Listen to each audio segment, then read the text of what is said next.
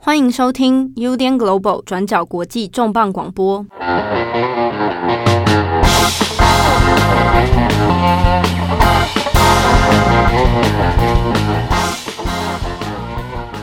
Hello，大家好，欢迎收听 UDN Global 转角国际重磅广播。我是编辑七号，我是编辑佳琪。哇，这这是重磅广播第二次的编辑佳琪。对，嗨，编辑佳琪。不小心把不小心把你名字念错，不好意思。有人会帮我写那个佳期耶，我觉得很可爱。有人帮你这样写啊？对。哇，你已经开始有粉丝了？没有，应该是没有。哇，速度超快！你看我在那边盯了好几年，粉丝才寥寥可数。哪有？你明明就很受欢迎。没有，没有，没有，没有。好了，今天编辑佳琪上上次那一集的这个强行逮捕，其实引起蛮多的回响的。嗯、其实有不少听友透过 IG 或脸书的讯息哦，给我们很多回馈跟讨论。嗯，呃，其实我我们都觉得蛮高兴的啊，而且有听友他们其实回馈的内容非常的巨细靡遗，而且很长啊，所以在这边也要先谢谢所有支持中央国际的听友，我们的粉丝们啊，能够得到大家一些对于节目内容的讨论，你的想法，其实我们看了都会蛮开心的。对。好，那这个礼拜呢，我们要聊的一个议题发生在中国。好，那这个事情其实讲起来情节可以说是峰回路转啊，曲折离奇啊。啊，那是在今年十一月初的时候，中国的社群网络上面呢，流传着一篇文章。那它其实是由腾讯新闻旗下的谷雨实验室所撰写的一篇报道。那这个报道的篇名叫做《一个名字叫魏的女人》。嗯，那个魏就是我们平常。叫人家呢喂，不熟的时候叫人家喂，说你不熟就叫人家喂啊？对啊，有时候有时候叫人家喂喂喂，哎喂，嗯，好。那这篇文章在讲说，有一个女人啊，哈，她的没有名字，但被大家叫的方式都是叫喂。好，那这件事情其实牵涉到一个呃蛮有趣的案件呢，是这位女性她的她现在已经高呃算高龄了哈，六十多岁嘛，对。那他的女儿呢？我们先叫她在文章报道中，她叫李新梅啊。她的女儿呢，因为想要去追查一下自己母亲的身世，好，那才辗转呢，去透过很多网友的帮助。那过程当中，其实不仅花了蛮长一段时间哦，有将近十多年的时间。那后来终于发现自己母亲其实是来自一个中国少数民族，也就是布依族。好，那因为受限于语言不通，以及他过去其实是在一九八五年的时候被拐卖到河南省。那因为这种种的事件的揭开呢，那加上很多网友的帮忙哦，那终于让他的母亲得以回到故乡团圆啊。那也让这个女生呢知道了自己妈妈曾经到底经历过了什么样的岁月，那中间又又发生了什么样的事情哦。好，那这篇文章其实在中国的社群网络里面，其实传的蛮多的，而且讨论。那这个很多网友当然都觉得说很感动哦，就是说，哎，让自己的妈妈的身家故事啊，终于被被明白、被知晓哈。那大家中间又涉及到是少数民族的问题。今天我们要特别谈这个布依族，其实我们要从几个面向来聊了。一个当然就是这个母女们怎么样是透过这个过程。好，到底案情是怎么样子揭开真相的啊？那之中又涉及到了几个，一个是包含中国的少数民族在汉人社会里面所经历过的一些问题，再来就是中国现在至今还是零星会发生的人口拐卖问题。哈，好，那这几个面向，我们到今天的节目里面会来做讨论。好，那今天我们当然就先来从一下整起这个事件啊。到底怎么样发生的？好，我们当然是先从这个女主角，其实是李新梅啦，就是妈她的女儿啊，李新梅今年几岁啊？三十多岁嘛？三十多岁。对，那从她的故事先来聊。故事的主角叫做李新梅，她今年三十几岁，是一个女性。那她住在河南省的辉县一个叫做早生村的村子。她和她的父亲、母亲还有一个妹妹，就是住在这里。但是呢，就是对李新梅来说，她的妈妈一直是她心里一个很奇怪的谜团。呃，为什么会很奇怪呢？因为她的妈妈从小，呃，在她记忆里面，她的爸爸和妈妈从小是在她面前从小是不太交谈的。她的爸爸如果要叫她妈妈的时候呢，都是叫喂，或者是哎，而且他们平常就是整天没事的时候，就也只是看电视，两人并不会有其他的任何的交流。而除此之外呢，其他的邻居看他妈妈也都是用一种非常怪异的眼光看。比方说，当村里的妇女都住在聚在一起，比方说洗衣服或者是剥花生的时候，他妈妈也会一起在旁边。但是，嗯，其他人说的笑话，他妈妈都听不懂，而且他妈妈总是自言自语一种没有人听得懂的方言。这件事情呢，就在村子里面让他有得到了很多的传言。比方说，有人说他的妈妈是一个外国人，也有人说他的妈妈是一个神经病。那这些事情呢，都让李新梅其实从小就充满了疑惑。基本上就是说，妈妈好像没有办法跟大家沟通啊。对，而且是包含连自己的丈夫，对李新梅的爸爸，啊、嗯，彼此之间也没有什么太多的交谈。对，好，那那看起来好像。他讲的语言又不知道是哪里的语言啊、嗯，虽然说有可能是方言、嗯、啊，但是有外人也可能觉得说，会不会其实是哎、欸、根本就不是出生在中国境内的，嗯。啊，可能是外国人，嗯，那也不知道是哪一哪一地方人，好，他就也就这样子过了蛮长一段时间了、哦，对，哦，到李新梅现在今年已经三十多岁了嘛，对。对，而且他妈妈其实是有身份证的，她身份证身份证上的名字叫做李玉荣。而且他有出生的日期哦，是一九六零年七月十五号出生。可是李新梅知道说，这个名字和这个生日其实都只是爸爸随便捏造一个东西去户政事务所登记的。其实没有人知道他妈妈的真实身份和出生是什么时候。所以李新梅是说知道说妈妈其实本来不叫这个名字，对，也不是这个出生年月日，对。但是他李新梅也不晓得中间发生什么事情啊？为什么要需要弄到一个？假的身份证出来，对，好，那中间到底具体发生什么事情，其实就陷入一个谜团了。嗯，而且还有一件事是让李新梅印象很深刻的，就是从小她都会注意到妈妈的枕头下面，不知道为什么一直都放着一把菜刀、水果刀。曾经，她跟她爸爸试着去把这些刀收起来，但是过了没多久以后，又会发现枕头下又出现了一把新的剪刀或者是水果刀，一直以来都是这样子。所以枕头底下一定会出现刀器，就对了。对，他就枕着那个东西睡觉。哦，我在外人看来可能会觉得说，是不是要么有可能是防卫啦？嗯，哦，害怕被攻击，嗯，对不对？就是害怕，比如说有人是说怕被家暴，对，哦，那或者是。他想攻击别人，对，哦，但如果想攻击别人的话，可能不会那么被动的，只是放在枕头底下。嗯。但这个事情就是让李新梅其实长年以来也是很困惑的一件事情，嗯，好，没有没有被解决的一个一个难题呀。一直到后来呢，他长大以后还知道他的妈妈其实是人口拐卖的的一个少数民族。那这整件事情呢，其实都会让李新梅充满很多的困惑。尤其是如果你作为一个女儿，然后你知道你的妈妈从小是被社区排挤，然后跟父亲甚至没办法沟通，跟女儿当然也是没办法沟通，就是对她来说应该是还蛮有压力的一个状况。对，我想，我想这个如果我们先做个类比的话，也许在台湾的环境里面，比如说。可能有新住民家庭，嗯，好，那他有就有可能语言沟通上问题，那甚至他在街坊邻居被对待的时候，可能会被另眼相看，好，那这种类似的案例，也许可以做一个一定程度上的类比啦。不过我们回到李新梅的 case 里面，的确就是，嗯，妈妈在这个地方显然是一个异类，对对，那好像没有办法融入整个村落的生活，那连带的会让自己也觉得，那那我又是什么？嗯。对，那那这个谜团是必须被解开的嘛？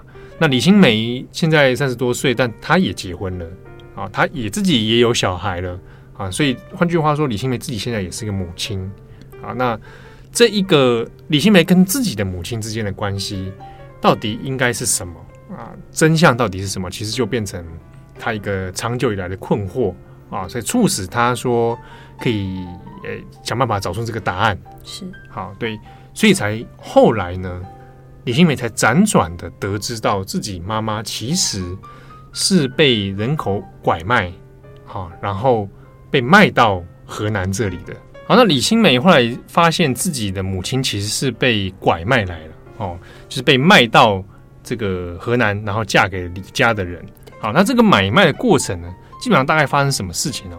时间点是发生到。这个距今三十五年前，一九八五年的时候，那发现是在重庆火车站，好，那当时呢，这个是辈分上来讲是李新梅的姑姑啦。好，在重庆火车站买到了这一个少数民族，他是来自布依族，布依族的这一名女性啊，当时年龄来算的话是三十五岁，对，三十几左右，三十几岁这样一个呃少妇人这样子。好，买下来之后呢，就嫁给了后来的李新梅的父亲，也就是李伟啊，嫁到李嫁到李家来，你看从重庆火车站买到，然后辗转辗转来到了河南，对，啊，然后就嫁给了。这位李先生，对，河南李先生李伟啊，也就是后来就李新梅的爸爸。而且在当时的重庆火车站，并不是只有他的妈妈在那里，同时他妈妈当时还有一个女儿也一起被贩卖，只是他的女儿一直到整个事件结束之后都没有查出来她的下落去了哪里。所以有可能是同时。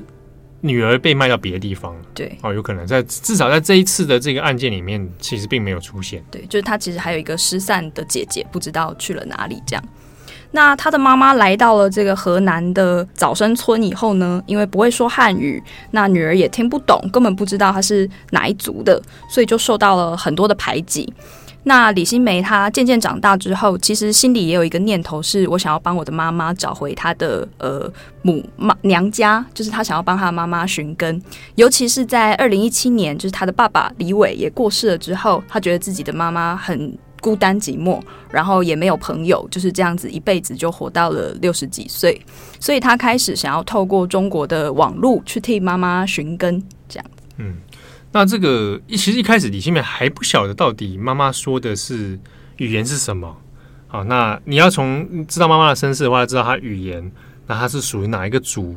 那到底原生家庭又在哪边？好，那地理分布上可能就就其实要找起来的话，其实旷日费时啊。对。后面就是一连串很像超级星期天或者是寻人。讲超级星期天我是不知道不晓得的啦，这个节目太久了吧？你不知道卜学亮是谁吗？完全不知道，我不认识。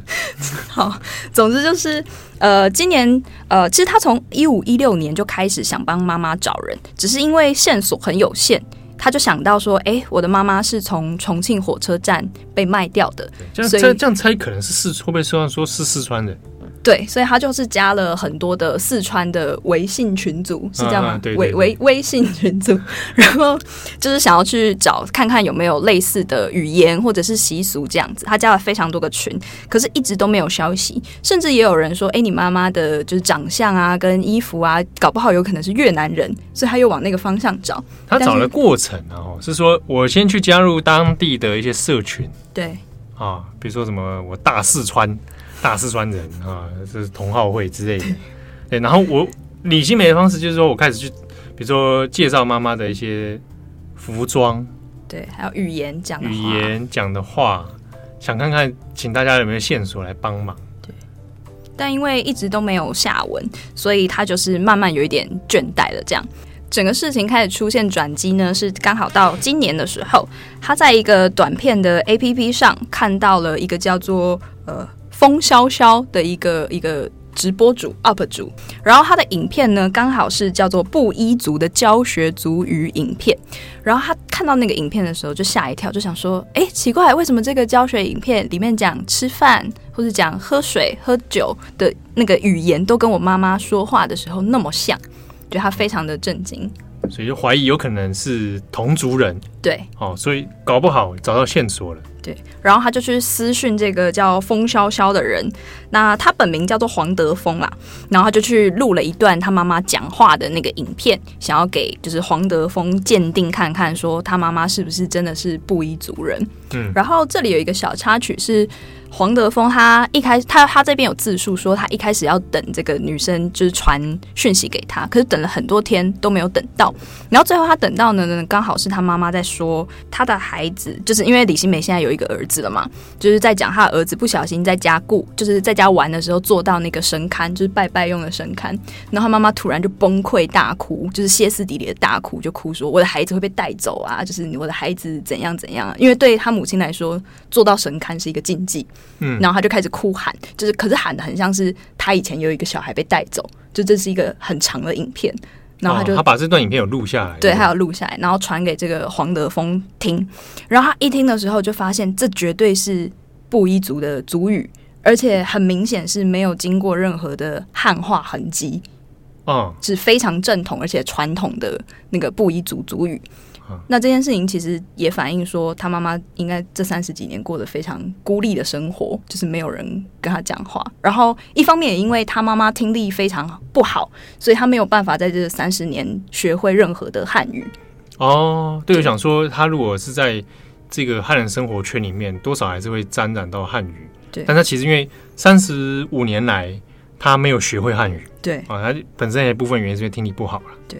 那但也是因为这样子，就是让他很快鉴定出他应该就是布依族的族人。这样对神龛那件事情，其实后来我记得看那个黄德峰是说法也是说，因为那个涉及到布依族的生活习俗。嗯，可是有一个问题是说，你知道他是布依族的族人，也不代表说你可以很快的鉴定到他是故乡在哪里嘛？这边我讲一下，就是布依族，布是布丁的布啊。依就是小鸟依人的依，嗯，好，布依族在中国里面当然是算少数民族。那他最近一次的人口普查呢，在在中国大约有两百八十多万人啊。那主要分布的区域，最主要是在贵州啊。那其次呢，你在云南，你在四川也找得到啊。西南方部分，其实在中国都找得到。那少部分有在越南出现。那有以布依族的历史来讲的话。呃，早期早期有的传说，学者认为可以追溯到蛮早，就是以前中国讲的百越嘛。哦哦，百越其中的一支。好，那又有也有一个说法，说它是所谓夜郎国的这个分支啊，所以就说啊，祖先就是夜郎国，就是我们成语讲那个夜郎自大的夜郎国。好，但这个部分就学术上有一些争论啊。那过去历史上面其实就有布依族生活的一些呃记录等等哦，那。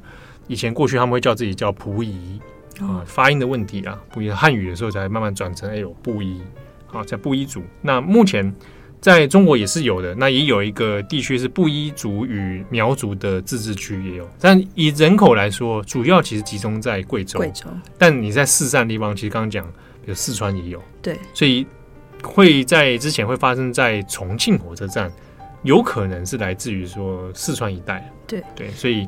云南也有，那有的人如果去云南旅游的话，还会看得到一些以布依族为这个观光啊、就是很多少数民族观光嘛，节庆啊，然后作为一种、一种行销，这样、哦、去他们家玩那种，对，或者看他们表演、嗯、这种，这种中国还是蛮蛮流行这一套的啦，是。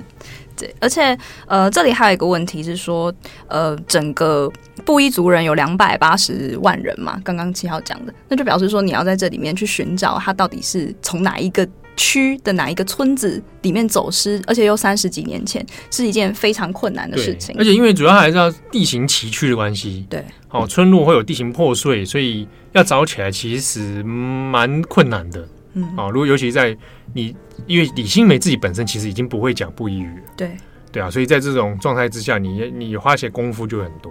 对，然后后面就是呃，还蛮我自己觉得还蛮激励人心啊，就是有点像网络寻人的感觉。就是这个黄德峰呢，他就是一个热心的中国网友，然后就号召他认识一些其他的布依族的人，一起加了一个。微信群有点像赖赖群组这样，然后大家一起来鉴定，就是他妈妈讲的话。那李新梅也传了一些他妈妈的更多，比方说照片啦、影片啦，还有他穿的衣服啊这些东西给他们参考。然后他们就开始就是一连串的听音辨位这样子。那他们在那个群里面，他们很快就判断出说，他妈妈有可能是来自贵州的普安县或是晴隆县这两个地方。但因为这两个地方范围还是太大了，所以他们就开始。呃，有我觉得还蛮有趣的一个做法，就他们传了很多不同城镇的照片给他妈妈一张一张认，哦，看看有没有办法从照片中认出自己的家乡在哪里，对对对，或者至少知道说哪些地方可能他去过，对。然后他们就这样一张一张，有可能是山的啦、村子的啦，然后他就发现说，哎，他妈妈对其中两张照片特别有反应。第一张呢是一个很大的瀑布的照片。第二张呢是一个很蜿蜒的山路，那这个时候呢，大家就知道说，哇，这个就是晴隆县的一个很知名的地标，这样子。那再来呢，下一步他们做的事情就是打电话一个一个去问他们认识的所有晴隆人，就问说，你认不认识三十几年前有一个家里走失的一个女儿？这样一个一个问，就是很人海哦，想用这个方式去搜索，去找找看，对，有没有曾经听说过三十几年前、三十五年前。有了谁家有女儿不见了？对，然后呢，其实他们有问到哦，但他们第一个问到的人，他们就说：“哎，好像某一个村子里有一个叫德林，就是德性的德，然后林是玉部的那个林，就是有一个叫德林的女孩子，她也是三十几年前死失踪的。你们去问问看，是不是你妈妈？”然后呢，李新梅就回家，就是就是跟着妈妈说：“哎，你是不是叫做德林？”这样子，他就学了那个发音。然后可是他妈妈的反应是说：“我认识德林，德林是布鲁焦，就是其中一个村落的人，我认识他。”然后怎么了？这样，然后才发现说，哎，原来他妈妈不是德林，但是德林也是当年被拐卖的另一个女生。这样，然后他们就只好又继续找。这时候好像其中一个朋友认识的一个什么商人，反正就他们的人际关系很很很复杂，通过人际网络了。对，然后就问到说，哎，那还有一个女生叫做德良，是另一个村子的。那她的父亲叫做德定啦，然后还有三个弟弟一个妹妹啦，就是给了很多很 detail 这种资讯。然后德良是在嫁人以后生了一个女儿，然后她跟她的女儿都一起被丈夫卖掉，是不是德良？然后呢，李新梅就回家去问妈妈说：“你是不是叫做德良？”然后呢，这时候他们的妈妈就说：“你终于知道我的名字了啊，我就是叫良。”因为在德良是在那个他们的族语里面，好像德有点像是昵称，就像我们说小或者是啊这样，嗯、所以他的名字其实是叫小良，这样就大大致上是那个布依族语的文法这样。那妈妈最后跟他说的就是，就是你终于知道我叫做梁这样。哦、对，那这个这个我中间有一个其实有个困惑了，啊、就是说那为什么一开始就先讲出来？讲出来，跟女儿叫我叫梁啊，然后去问啊。或者我透过透过黄德黄德峰对对去问说，因为我不会讲布依语，所以我透过黄德峰会讲布依语来问你到底叫什么名字哦。可是有可能重点也不是要找妈妈的名字，是找她的娘家，所以这只是代表他找到、那个、对对对，通过名字然后再去找娘家嘛。对对，有可能。当然这个这个这个其实过程的确是蛮曲折离奇的。是好，那在在中国的社群网络上，其实有蛮多讨论这呃彼此靠着母语的社群。好，然后最后一个个线索，嗯，去爬梳。嗯、我们刚刚前面讲的算简单啊，其实过程里面很耗费心力。对，啊，那个包含比如说服装的辨认，对，词语的辨认。好，那透过这一个辨认，还你还继续一个一个去找，说到底哪一个村落可能会是这样的类型。我们前面讲到的，就是李新梅的妈妈为什么要一直在枕头底下放刀子。后来呢，是到今年的时候，李新梅已经知道妈妈是布依族的时候，她跟一个一些应该是一些网友吧，他们在一个饭局里面聊到这件事。她后来才知道，对布依族的传统来说，就是如果你做噩梦，你就要把刀子放在枕头下面，因为刀子可以驱赶走噩梦。那对她的妈妈来说，这可能也代表着她其实是过了一个。就是非常三十几年的噩梦，所以他才必须要这样子做。对，所以变成三十多年来，那终于解开的谜题，就是枕头上为什么会有一把刀子？嗯，哦，原来是布依族的习俗。对，其实这段看来的时候，是蛮让人感慨的。嗯，好，那它里面涉及还有一个问题，说因为李新美自己本身不会这个母语了，对，对，所以在他在找的过程里面，其实会耗很大的心力。那也不是所有的布依族人。对，他已经都市化，他都会讲这个语，所以你找起来的话，就是的确有它一定的难度啦。而且必须讲一个，就是它中间有遇过骗子哦。对，在中国的一些社群上面，有时候你要寻人的时候，就难免会遇到一些这种啊阿里不达的东西哈。就比如说，他会有人假意知道，然后来跟你讲一些有的没的，但他是要索取一些费用啊。但李新梅的过程里面，其实也有遇过好几次，是其实对方根本就是来骗的，嗯，好，所以这个过程才会让他觉得很吃力啊，所以前面一度就是几度，其实有点想放弃啊，太太疲倦、太倦怠了，搞不好根本就是弄半天也找不到到底原生的村落在哪里。如果找到的不是真的，是不是很恐怖？就是还有一个假冒的，就是家庭，我不知道。呃，就不无可能啊，不可能。中国这种事情也也不是没有发生过，假冒身份有没有？我们之前在重磅广播，大家可以找我们在之前讲过，整个假冒身份把人整个人生都顶替走了啊！哎，代代替你去考大学啊？对对，这样的事情，陈春秀事件嘛，而且这种事情在中国也是有，所以这这公以这个李新梅跟德良的案件来讲，就是。中间的确是花了很大的心力哦，那我觉得蛮特别，在这个母语的社群，嗯，呃，大家也可以讲，就是中国的我们讲方言啊，中国讲方言呐，但我我会更更倾向使用母语这个词汇，因为方言就是有一种这是地方比较次等，不不是说次等，就是有所谓的中央跟地方、呃、关系，啊这种这种感觉啊，方言那是你们的方言，嗯、但我但我觉得用母语这个词好了，嗯、呃，在中国各省或者各族群里面，其实也有不少关于对母语的保存的焦虑啊。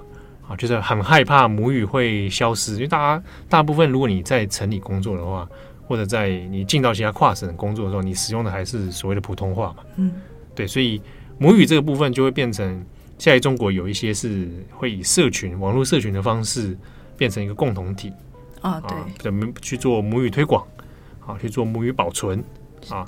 那在此之中，有一些，比如说以贵州、云南好了。他们当地也有针对布依族的母语，也有做一些那种检语言检定啊，然后开放考试，然后大家可以来考一个证照。哦，用这个方式变成一个地方各个地方呃政绩的一种啊。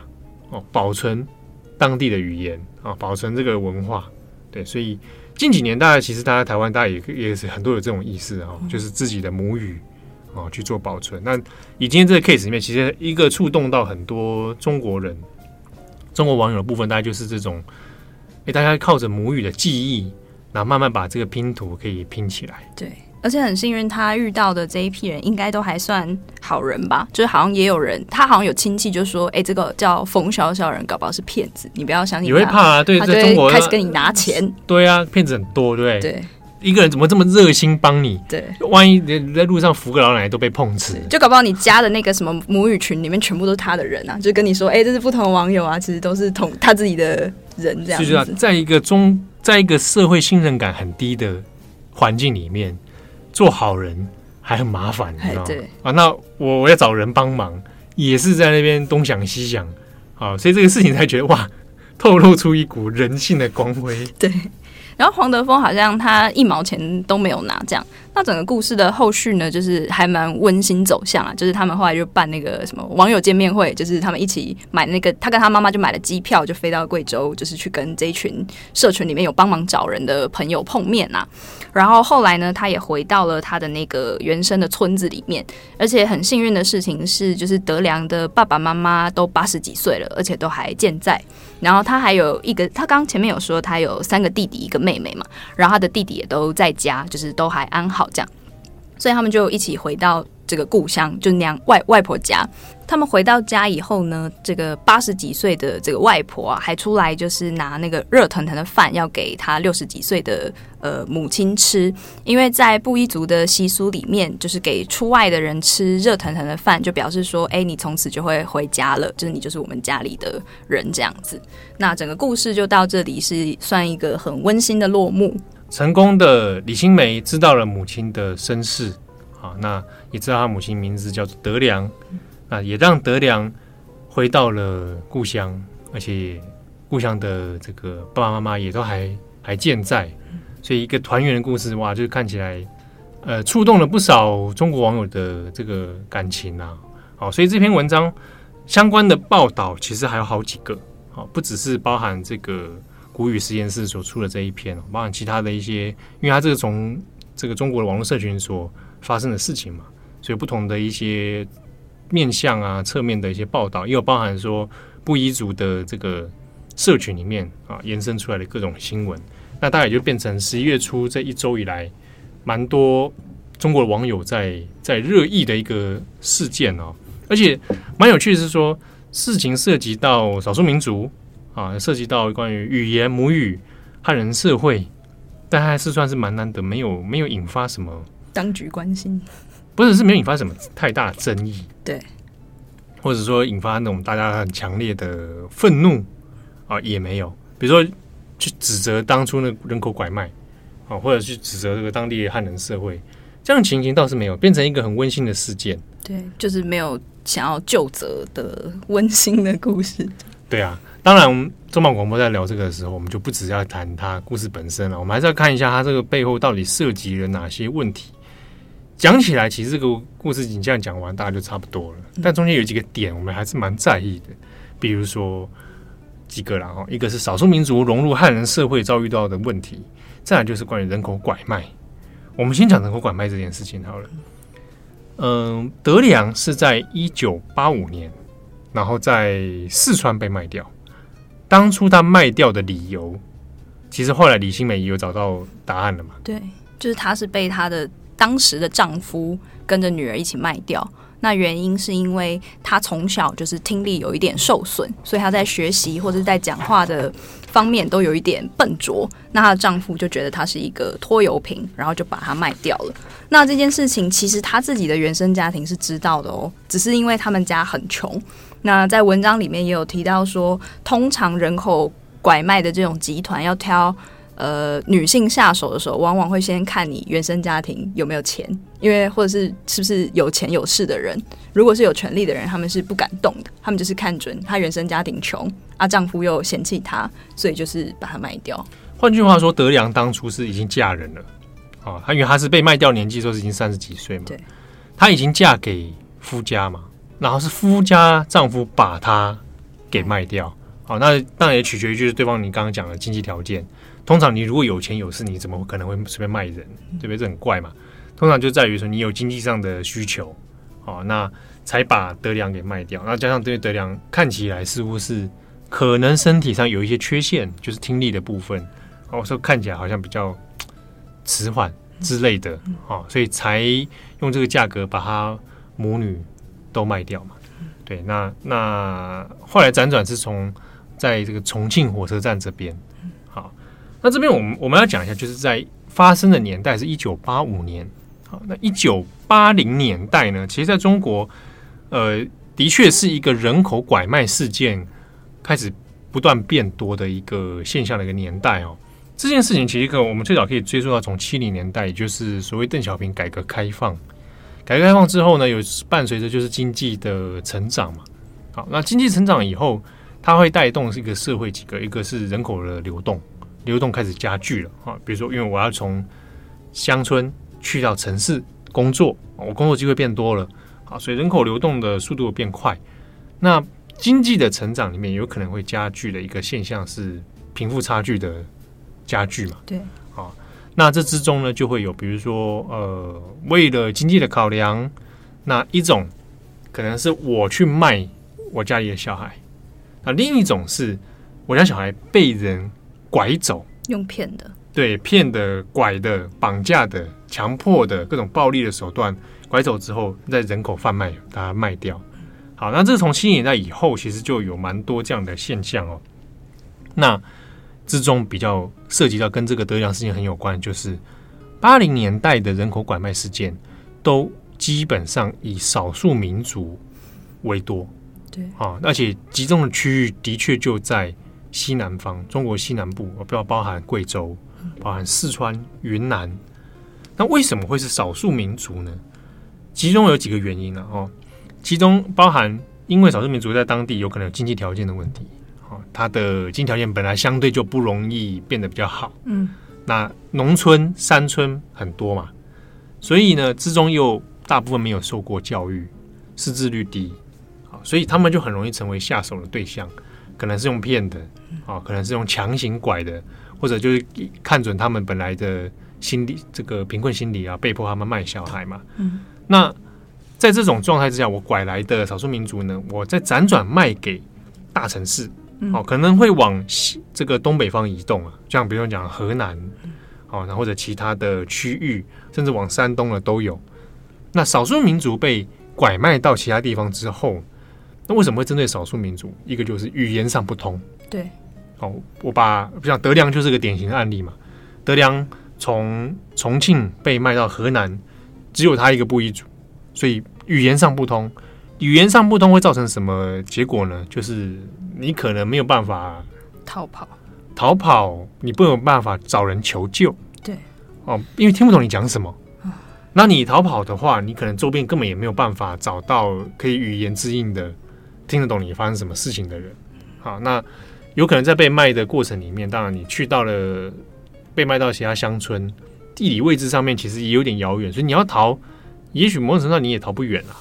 好，而且在这整个故事里面，他也不是单一个案。就比方说，他的女儿也被卖掉，至今还是下落不明。然后还有他们在找人的时候，第一次找到的那个叫德林的女生，就是也就表示是跟他隔壁村，但连就是这么近的村子里面都有人一样被就是拐走，就表示这状况真的是在当时是蛮常见的嘛。对，好，那这之中，你刚刚其实我们我们可以看到说，包含德良他被卖的地点在火车站，嗯。好，那这个的确就是八零年代以后，这个在中国有拐卖人口里面最常发生的一个地点：车站、市场、码头。所以，人就是走到车站，然后去买一个哎人这样吗？不一定，不一定。状况有几种情境啊。呃，车站这种地方交通要道，主要是因为它人口运送的关系，嗯，所以它会在这个地方出没。好，然后当然它就会变成约定交易的一个场哦，一个场所。好，嗯，对，有可能是这样，但也有可能当然是去那边再物色，这种状况也有，嗯，啊，也有过，当然很早期也有，就是兜售了，好恐怖。我我有一批小孩，哎，可以看一下。对对对，过去好像有这种他或者就坐在地上卖的。啊，他就会摆牌子，啊，比如说一次卖母女两个多少钱，这样也也有这种这种情，早期的确有，我曾经还看过。也以前外媒有拍过北京的，啊，就是就在北京，北京啊地上啊，就是卖卖，就是自己跟小孩。啊，对，那这种情况也也有存在啊。嗯，所以刚刚讲几个场景里面，就是市场、车站、码头嘛。嗯，好，那呃，这个贩卖的过程里面，其实讲起来，它它的情境有不同的 case 哦。比如说德良这个状况，她是被自己的丈夫卖掉，对，那她的年龄是三十多岁。卖掉之后要干嘛呢？通常就是跟德良的案例一样，就是卖去给其他光棍汉族，对汉族的这些光棍去当老婆。嗯，好，所以就是其实讲讲，就是被当成生产工具了。好，所以年龄上面哦，在八零年代的时候，其实还很多都是以成年人为主，贩卖的人口啦，二十岁以上的啊，然后到三十多岁的都有，甚至有四十啊。但不一定，那通常是二三十有生育条件，然后来做一个贩卖。那到九零年代以后，这个年龄层才会随着一直下降，变成有开始出现未成年，嗯，小孩子啊，小孩子太恐怖了。对，那这之中里面，比如说我们前面讲的，像德良的状况是被卖去当老婆嘛。好，那后来到九零年代以后，两千年以后，比较多出现就是贩卖人口的目的不是去变成其其他乡村的老婆。而是可能被当成是性工作者，嗯，哦，被被迫去卖淫，嗯，这种状况，那少部分也是被迫去当苦力劳工，嗯，这种也是有。好，那八零年代这个状况呢，呃，拐卖这件事情哦，它还有这种情境是被主动卖掉的，像德良是被丈夫主动卖掉，嗯，那有一种是所谓我们刚刚前面讲拐卖啊，是被强迫。那在相关的一些 case 里面，或者中国曾经做过的社会犯罪的案例里面，有一些，比如说他是在山村里面、农村里面，农村里面大家都会知道是其实彼此的那个谁是谁，谁是谁嘛。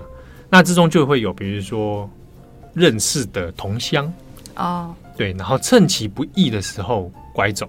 是骗你去城市打工，还是真的把你打昏那种？有几种啊？骗、嗯、你去城市打工有，比如说我骗啊，这个假期啊，我们到这个城市里面啊，现在也可以做工，来戏子做工，可以来对赚大钱发大财。好，你就误信了啊，就上了车，结果你被载到了不是戏子 啊，你被载到很遥远的国度，方然后嫁给一个然后你不认识的人，然后语言也不通，对，有这种状况，就是用理由来骗骗你。那也有这理由，还有很多种来带你去玩啦，啊，带你去工作啦，啊，啊，赚大钱啦。大部分跟钱其实有关啊，尤其以八零年代这个经济成长以后，啊，改革开放以后，这样的农民工啊，进到城里面来打工，对对，那有这种状况。那还有一种就是强行绑架，因为有类似的 case 里面是，呃，一家人过了日子很快乐啊，这个家里的女儿。出去里面采个什么山药，还是采个什么东西，人们就没回来，啊就被带走。啊，带走之后下落不明啊，所以就才去找啊，后来发现是被被卖掉。好，那有这样追查的案例，就是用通过暴力的手段。好，大概这个是八零年代以后一个概况了哦。那为什么通常才会觉得说有很多在社会上这样的案例没有被爆出来，或者他追查上困难。就一个就是我们刚刚前讲，少数民族他被移动之后，因为地形破碎的关系，其实它变得很分散。好，然后语又又有语言的问题啊，所以才导致说这样的类似案件哦，其实要整体追查起来，它有很多相对困难的地方。那也有一种就是所谓假媒婆啊，假媒婆，嗯，就是本来是要媒合婚姻的啊。哦哎，就是说，哎，我骗你，哎，佳琪，我们有一个这个公子哥儿来来，对，我们是谈一下。高富帅，高富帅跟你的这个啊，说不定有一些机会啊，来相亲。那这个工这中间过程其实是反而是人口贩子啊，他用假意这样介绍的方式，最后以其实以比价格卖给了并不是他说的那样的人，啊，卖给一个这个可能有状况的地方，嗯啊，这样去做。好，所以呃，整体来说，我我们可以看到这样人口拐卖的区域哦，呃，我们刚刚前面讲嘛，以区域来讲，四川、贵州、云南，好，然后甚至到广西，那卖到的地方就是所谓的发展中或者正在发达的区域。那以中国来讲，就是华中、华东一带啊，甚至华北地区啊，那所以可以追溯追溯到几个城市，河南是一个大宗，河北、山西、山东。好，这些地方都找得到痕迹。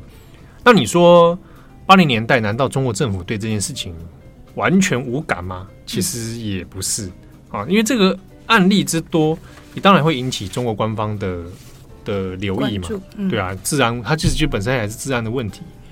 好，所以在一九八三年的时候呢，中国政府当时有呃寄出一个所谓的严惩办法啊，就是它所谓叫打拐，打拐。打击拐卖人口哦，好，所以在一九八三年以后开始要推行这个东西，那隔年马上就开始进行那种大量的逮捕，好，所以就账面上的数字来说，所谓改拐卖人口的案件比例有下降，而且下降可以接近到半五五十趴左右。好，那到一九八五年、一九八六年，就是在所谓的打拐的事件的前三年，嗯，好。案发率也大幅下降了。好，但是我们是不是可以说，这样就代表中国的这个打拐政策成功了？应该像德良这样的 case 就没有出现了？应该不行吧？因为通常应该是政策下来的时候会先暴涨一波，然后之后就再下去。对，那我们就可以看说后续它到底犯案率有没有回升嘛？啊，对，对不对？那果然吧，一九八六年之后就犯案率就开始回升了。哦。哦，那只要大概出现一种曲线啊，一飙升之后，打拐就会开始进行，嗯，那就是案发率就下降，对，呃，过一阵子案发率再上升，那再继续打拐，啊，有一点运动式执法，对，哦，这跟很多什么性暴力的那种审查的那个也是一样，都是法令一下来的时候，都会先查到一波很多人，然后再过几年就是又再没有，对，好，所以。呃，才会有有一些在中国的，如果你讨论这个议题的相关资料里面，就会有的人会说，哎，没有，你看他在某一定年代的时候，其实拐卖现象是下降的，显见问题有改善。但实际上，我们如果我们看整体数据或者看真正执法内容的话，大家可以留意到，它其实是有有一些眉角在里面的，它其实有高高低低这样的波峰。那拐卖问题其实并没有真的被彻底的。解决，而且你刚刚讲到那个拐卖形式，我就想到在文章里其实还有提到一个很细节，但我觉得很很感人、很悲伤的点，就是里面有提到说德良他有一段是李新梅，他有一天，因为他有一个小儿子嘛，就是他跟他儿子坐在客厅。然后有一个保险业务员要来帮他的儿子签那个保单，所以他们就两个人对坐，然后在客厅看那个合约，然后他的小儿子就坐在旁边。然后这个时候呢，就是德良他就走过来，然后看到这一幕的时候，突然就很歇斯底里，整个人很崩溃，然后一直哭，一直哭。然后一直到后来，李新梅才发现说，他妈妈会不会是以为他要把他的孩子也卖掉，就是以为两个人他是跟人口贩子坐在那里签合约。然后这件事情就让我看到的时候觉得很难过。对，这中间其实还就是，呃，形式上面其实有很多种种对情境然后。而且这件事应该对他们整个家庭都造成蛮大的伤害。你看那个小孩，他从小就看自己的妈妈被孤零零的这样子被社群排挤，然后被父亲不理解，也没办法跟小孩讲。然后对这个妈妈来说，她整个人的人生都因此被影响。虽然她有了两个小孩，然后丈夫可能跟她也也相安无事，但是我觉得这整件事对整个家庭都很伤害。对啊。而且你可以看以德良例子来说，就是三十多年来其实孤立无援，嗯，哦，也没有人要去解决这个事情的意思。就是说，呃，这个村子里面，也许大家可能知道他是拐卖的，但好像没有要帮他的意思。对，就把他精神疾病，或者没有要去介入，或者没有要去询问，他就是一个在村子里面这样的一个人。对，三十多年来没有得到任何的资源，啊，等到李新梅都三十几岁了，才有一个契机去改变。对。不过，我们回过头来讲这个人口拐卖这个事情啊，它中间呃的确有一些蛮难解的一些情境。我这边举几个 case，在中国的，就是谁会来犯下这样的案子？大部分其实以以性别来说，男性居多啦。那大部分当然是主要目的是为了钱嘛。嗯。但这之中比较特别是说，还也是有女性的犯案者，而且少数的一些案例当中，是她本身可能就是被拐卖的。然后后来也参与了这样子的呃犯罪行为，后来自己当中介去卖别人，对，哦、呃，也有这种状况。那其中有一个比较少啦，哦、呃，有些情境里面是说，他可能原生的，比如说某 A，他的原生的村落是状况很糟，嗯，很贫困，那甚至是可能重男轻女的情形很严重。那他后来被拐卖，拐卖到了另外一个地方之后。生活比较变得相对正常，或者生活相对条件变好了，所以之中有人会认为说啊，有些状况反而是因为拐卖，他让他人生变得比较相对好一点。嗯，有这样的 case 存在啊，好，当然不是全部，而且整体而言，其实还是本身还是一个犯罪了。其实这整个事件也让我想到台湾的处境，尤其是很多新移民的家庭，那他们的外籍配偶大部分都是女性，就是这些太太，他们来到台湾以后，也跟整个社会有时候是对他们是很不友善，或者是很不接纳的。就比方说，可能会说他们就是我我自己听过的啦，不代表大部分人，就可能会说他们是翻翻仔啊，或者是听不懂。中文啊，或者是可能会把小孩子乱教啊，那这些事情呢，其实对可能是外籍配偶，那当然也包括他们的孩子或者是家人，是还蛮伤害的。就这些妻子，他们离乡背景来到一个新的地方，然后却受到很多的歧视跟嘲笑，那也是因为语言上的劣势，让他们很难融入到这个社会。而且我自己的。观察到的是，其实小孩子对这些事情都是有反应的。他们其实知道自己的妈妈是这样被欺负，然后他就这样在这个过程里面长大。他也会有一种两难，就是他不知道说，诶，如果我的爸爸又笑我妈妈的时候，我要站在哪一边？或是我的邻居笑我妈妈的时候，我是不是要跟着一起笑？我有听过这样子的事情。嗯，不过这样就是连接到德良这个 case 里面，当然就是呃不同民族，然后融入到。其他人社会里面，他是遇到了一些困境哦。那在中国里面，的确这样的 case 也很多。少数民族，然后他无法啊，很困难的去融入到汉人社会，而且之中可能还涉及到一些性别问题啊。比如说，可能少数民族有些是性别的男女分工不同，可是如果他进入到汉人社会的时候，可能就会变成是要以男性为主。对，所以中间多少还是有一些状况。那又有语言的。啊，教育的、经济的各方面的这个种种的疑难杂症在里面。好的，那感谢大家的收听，我是编辑七号，我是编辑佳琪，我们下次见，拜拜。感谢大家的收听，想知道更多深度国际新闻，请上网搜寻 Udan Global 转角国际。